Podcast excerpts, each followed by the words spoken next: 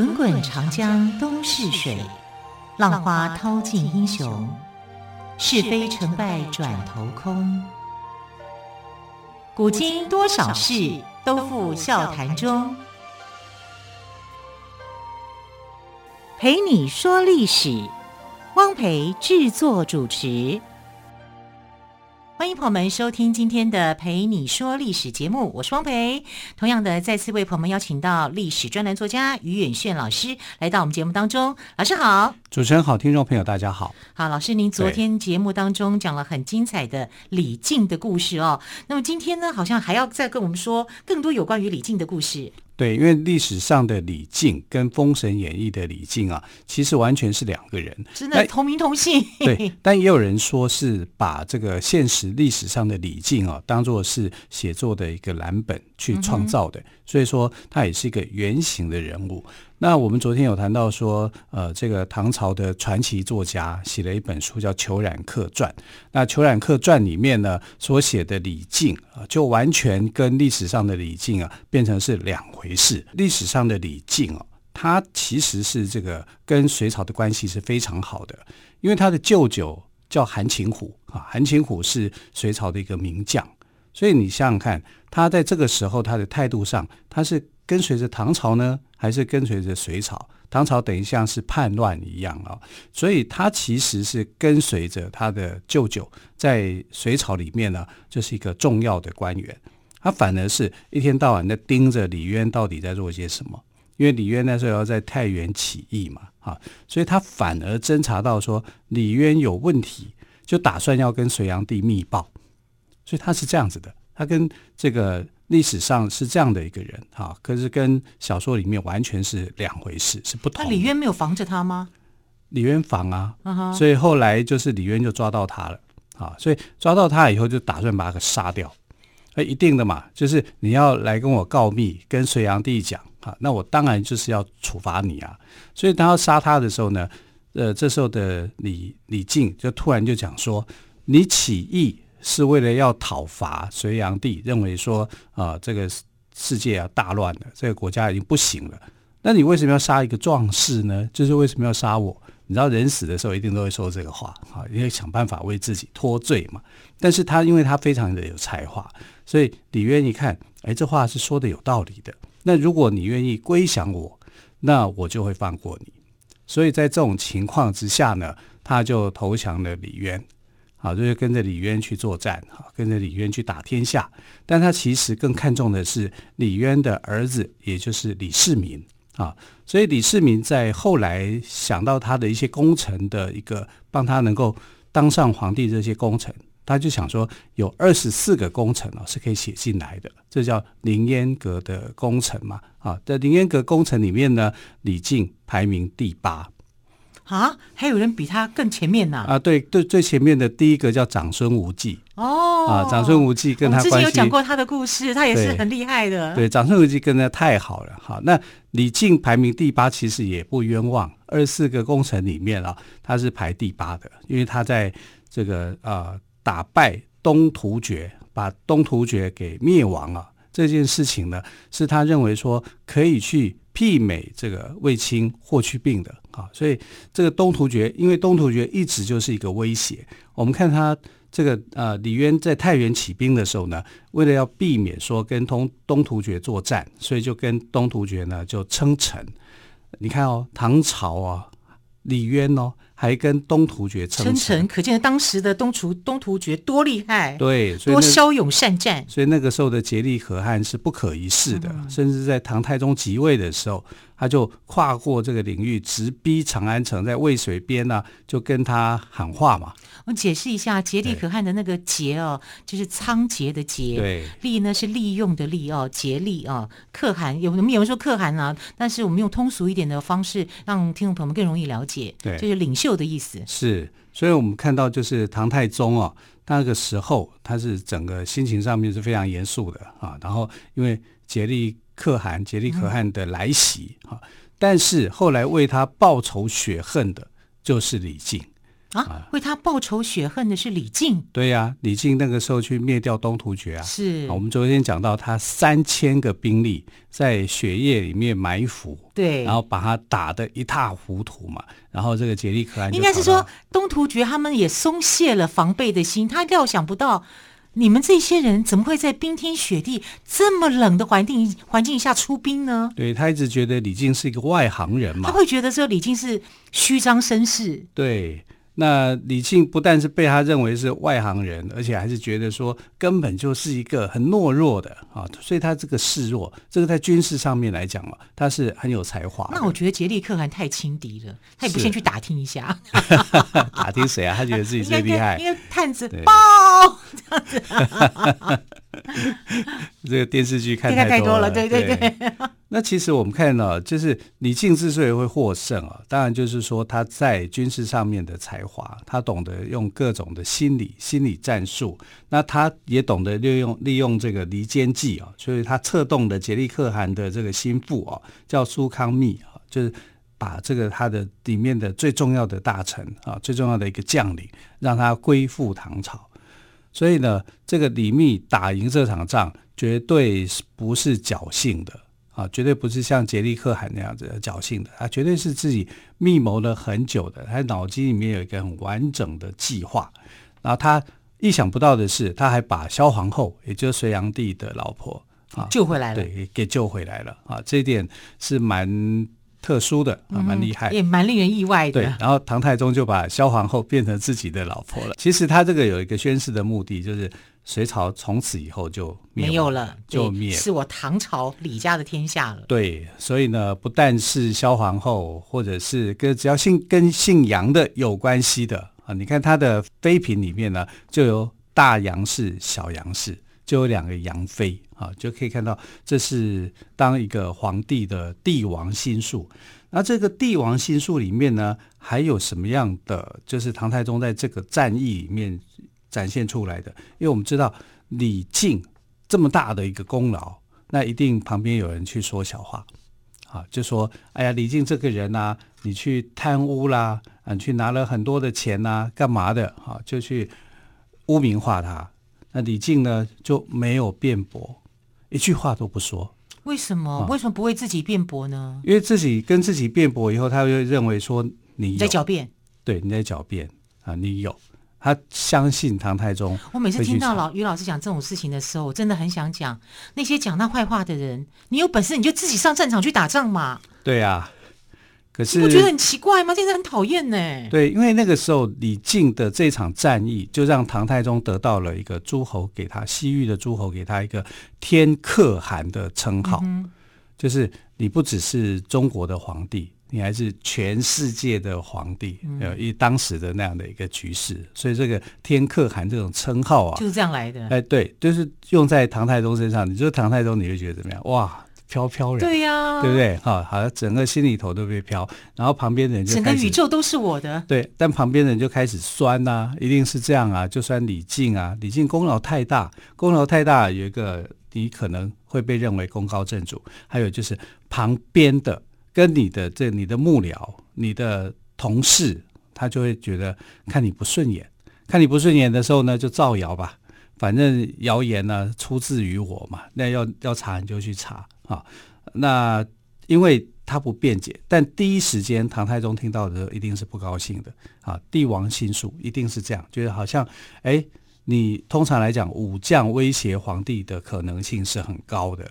可是唐太宗他就是一个英明的皇帝，他跟别的皇帝是不一样。虽然他通过了玄武门之变取得了政权啊，应该这个人如果是在隋炀帝的个性的话，他可能会变得很坏。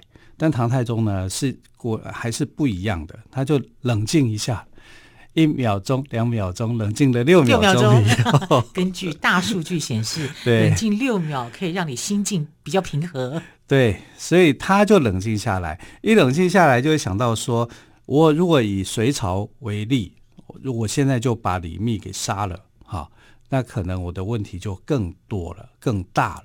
所以他就没有去这个呃管李靖这一部分，他就赦免了李靖的治军无方啊，所谓的治军无方，就是人家乱告状的嘛啊。所以，而且不但是这样，还让他加官升级啊。说李靖治军无方，反而让他加官升级。对，因为别人告他这个罪状嘛，哦、他就觉得这个不可能，不可能啊！不但不可能呢，他就我就表示我对你的信任，我还让你这个升官进爵。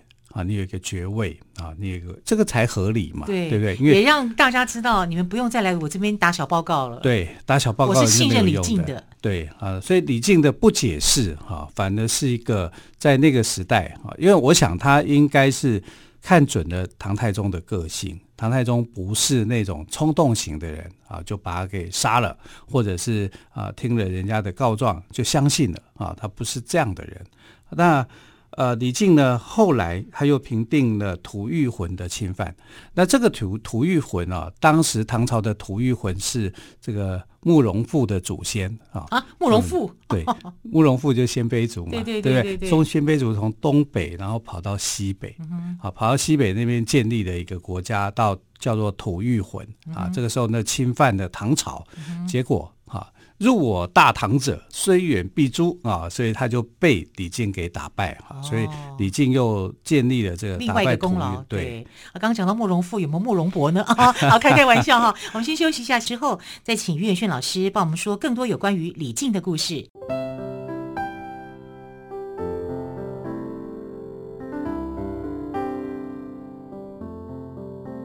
听见台北的声音。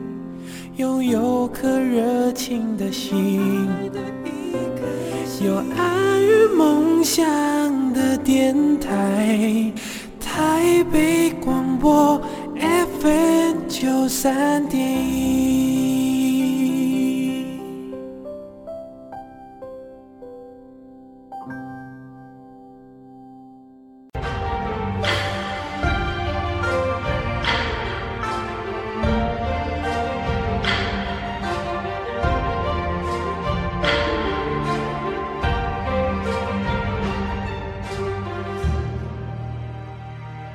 这里是台北广播电台陪你说历史节目，今天特别来宾岳远轩老师再次给我们说李靖的故事哦。那老师，你刚刚谈到了他们去进攻吐谷浑，也谈到了慕容复的这个祖先。对对，那关于这个部分，请老师帮我们做一个补充，好不好？我觉得还蛮有意思的。其实慕容复哦，就是慕容复，当然小说中的人物了啊、嗯，但是他的祖先的确是从这个呃鲜卑就是慕容家族就对了。对对，他鲜卑族嘛，鲜卑族照理讲是在东北方。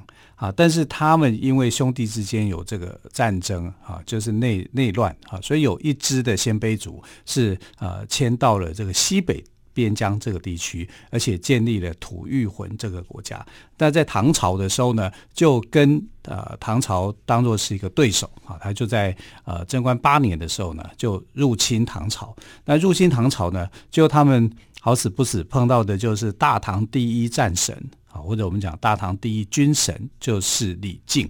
李靖这个人从来没有打过败仗。你从这样来讲，他从来没有打这个。另外一个，这个我们讲说李基啊，李基还打过败仗哦，因为他那个时候就是跟唐太宗去打高句丽的时候打败了啊，就输掉了哈。就是，可是其实李靖的话，他没有对手啊，基本上是没对手的。但这种没对手的人是。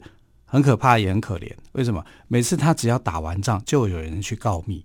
所以当他去打这个东突厥，用三千兵力把东突厥给灭掉的时候，哦，大家旁边的人就觉得很了不起，但是也很可怕，所以就有人造谣。那现在也一样，哈，就是面对的这个对手是吐谷浑，吐谷浑鲜卑族是很强悍的，就没想到鲜卑族遇上了这个大唐第一战神，照样败。啊，就是被李靖给打败。被李靖打败以后呢，怎么样呢？开始又有人造谣，就说李靖要造反。你看李靖多可怜，这种造谣的人真是无所不在，哦，每个朝代都有。是啊，但李靖为什么那么厉害？因为从小就读兵书，然后他的舅舅哈，就是韩擒虎，对他教导又很多。韩擒虎这个人是很特别的，就是他曾经看他的家族，就是呃，因为李靖的妈妈姓韩嘛。那么韩家这个家族跟李家，他就比较这些子弟里面啊，他就认为说，未来来讲啊，就是这个孩子最聪明啊，他是可以取代他的，而且地位比他还要高。这是韩擒虎给他的这个外甥的一个很高的评价啊，甚至在《虬髯客传》里面啊，呃，就是《虬虬髯客传》是小说，但实际上面《虬髯客传》里面写的杨素，杨素本身他也是隋朝的名将，呃，后来还当到宰相，他对这个李靖的评价就更高，他就说：“李靖啊，你以后绝对可以坐上我这个位置。”啊，这完全不是这个虬髯客所写的那样子啊！虬髯客我们知道他的目的啊，并不是在于讲说李靖如何如何，而是在讲像虬髯客这样的人物啊，是不可能去篡唐的啊，因为唐朝是不能被篡位的，他是有他的这样的一个背景在的哈。那虬髯客的作作者叫做杜光庭嘛，那杜光庭在写这个书的时候是有他自己的特别的用意的。那我们看李靖，所以会被。当成是一个，他应该讲就是呃第二男主角吧，因为第一男主角一定是虬髯客啊，第二是他啊。那其实，在历史上面，我反而觉得第一男主角应该就是，李靖啊，因为李靖呢不只是打败了突厥，打败了吐谷浑，那两次大胜以后，两次都被黑啊，这底下都很多人去说他。我们刚刚讲说，前面第一次他被黑的时候，唐太宗不相信嘛，因为。那时候的李靖是选择了沉默嘛，他没有做任何的一个回复哈，或者是呃辩驳啊，是让唐太宗自己去思考。可是于老师就，我也觉得有一个问题耶，嗯，你知道小话听久了，有时候你会觉得像是真的耶。是，所以在呃这个打吐谷魂，吐谷魂吃了败仗以后，就有你这种想法就产生了，因为这时候的李靖他还是不说。唐太宗就在想说，你会不会有问题？因为要不然每次都有人去打你小报告，你每次都是获胜，你什么时候拜一次给我看，让我心里头会安心一点？难道你跟人家有勾结才会获胜吗？对对，如果多疑的人会这样子哦。对，所以呢，唐太宗这个时候的态度就不是像第一次那样，第一次他是冷静之后选择相信嘛，而且还让他呃升官进爵嘛。那这一次吐谷浑。打败以后，有人去告，那唐太宗的态度跟第一次又不一样，他就开始派官员去调查。